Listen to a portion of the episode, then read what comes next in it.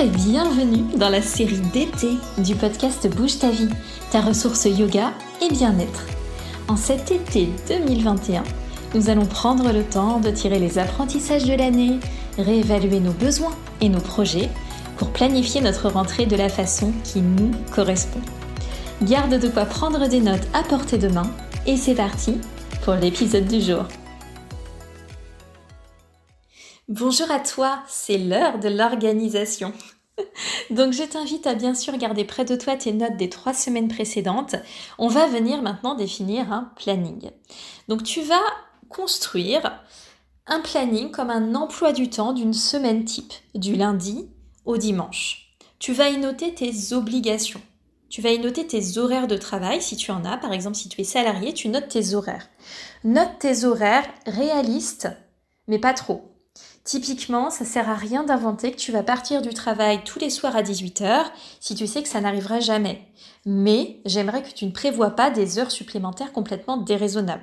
Donc tu trouves un entre-deux réaliste que tu puisses maintenir, mais dont tu, essaieras vraiment de ne pas le dépasser. Tu peux t'accorder un joker de temps en temps. Mais l'objectif est vraiment de te donner une structure. Donc tu notes tes obligations de travail si tu as des horaires fixes. Tu vas également noter tout ce dont tu ne peux pas euh, te passer, euh, tout ce qui est nécessaire dans ton quotidien. Peut-être que euh, tu as des enfants et donc que tu as des horaires de repas super réguliers ou des plages horaires dans lesquelles tu es totalement consacré à tes enfants ou à ton enfant. Et tu sais très bien que par exemple de 18h à 20h30, il ne va jamais rien se passer. C'est un temps familial et c'est tout. Donc dans ce cas, tu peux te le noter. Tu as peut-être aussi justement besoin euh, le matin d'emmener euh, tes enfants ou ton enfant à l'école. C'est pareil, c'est un moment qui est fixe dans le temps. Donc tu notes tous tes points fixes, toutes tes obligations. Si tu n'as pas d'horaire fixe, que tu es par exemple à ton compte ou que tu as un agenda qui bouge pas mal, essaie de prévoir des plages horaires de travail. Typiquement, moi, en tant qu'entrepreneuse, je vais peut-être définir une journée ou une demi-journée euh, à travailler sur mon business, à travailler sur ma stratégie, à prendre un petit peu de, recul sur ce que je dois faire.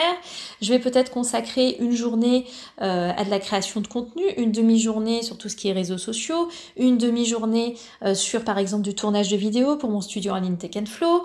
Je vais noter évidemment, ben, par exemple, mes horaires de cours, puisque je donne des cours de yoga à certaines heures fixes. Donc ça, c'est des moments qui ne bougent pas, je tiens compte de mes temps de déplacement. Si je donne cours à 19h, ça veut dire qu'en général, je ne peux rien vraiment prévoir entre 18h et 19h. Je me déplace ou je suis en train de me préparer, je ne peux pas en fait switcher comme ça d'une activité à une autre. Donc tu en tiens compte également lorsque tu notes tous ces points fixes dans ton agenda. Une fois que tu as réalisé ça, tu vas noter tes activités. Donc tu vas venir regarder dans les actions précédentes, dans aussi ce que tu aimes faire, ce que tu as envie de faire, ce qui nourrit ton corps, ton cœur, ton esprit, et tu vas réserver des créneaux à ces activités. Évidemment, je vais t'inviter tout de suite à noter tes activités sportives.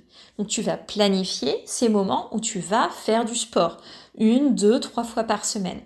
C'est un rendez-vous avec toi-même, tu en prends note. Si tu as décidé le mercredi à 19h de venir pratiquer avec moi euh, dans le 15e, tu le notes.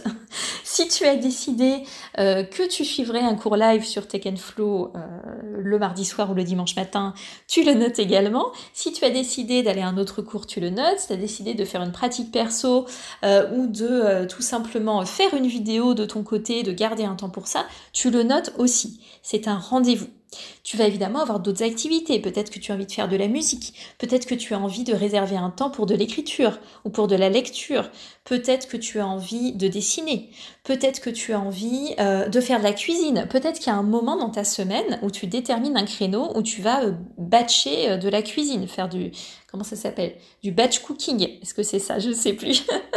bon, et ça, c'est pas vraiment une obligation en tant que telle, c'est quelque chose que tu choisis aussi pour t'améliorer, te faciliter la vie. Donc tu le notes. Chacune de ces actions, encore une fois, tu vérifies est-ce que ça te nourrit? Corps, cœur et esprit. Ensuite, je vais t'inviter à reconsidérer tout ça, à regarder tes notes, à voir qu'est-ce qui était important pour toi, tes causes, tes convictions personnelles, ta petite, ta petite liste d'actions euh, pour l'année, avec comme ça tes grandes et tes petites actions au fil des mois, ta réserve d'actions, ton planning, etc.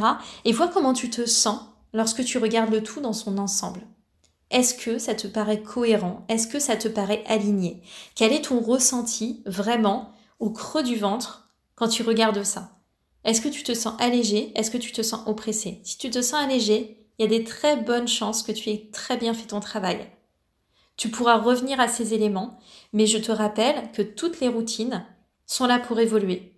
Ce qui va fonctionner pour ta rentrée, peut-être qu'au bout de deux à trois mois, il faudra que tu refasses cet exercice, et c'est pas grave, c'est comme ça que ça fonctionne. Si jamais en regardant ces différents éléments, tu te sens oppressé, c'est que tu t'es trop fixé d'action. C'est qu'il y a quelque chose qui ne convient pas, qui n'est pas fidèle à la réalité, à ce que tu peux faire ou à ce que tu as réellement envie de faire. Du coup, je t'invite à observer où sont les décalages et à refaire tout simplement l'exercice. Ça prend parfois un peu de temps pour réellement se fier à une intuition éclairée. Souvent, on met trop de choses. N'en mets pas trop, mais mets ce qui est juste pour toi, ce qui sera le plus efficace. Si tu sais que tu ne peux pas tenir du sport cinq fois par semaine, n'en mets pas. Mets des séquences plus courtes, mets-les à d'autres moments, euh, mets-les euh, peut-être une, deux, trois fois par semaine. Ce sera déjà énorme. Donc, prends le temps d'ajuster ça et garde-le bien précieusement pour aborder ta rentrée en toute tranquillité. Merci d'avoir écouté cet épisode, je te souhaite une belle réflexion. Tout au long de l'été, tu peux aussi me rejoindre avec le programme de yoga 3 semaines au top. Le lien est dans les notes de cet épisode. Bouger le corps et bouger le mental, tu sais que ça va ensemble.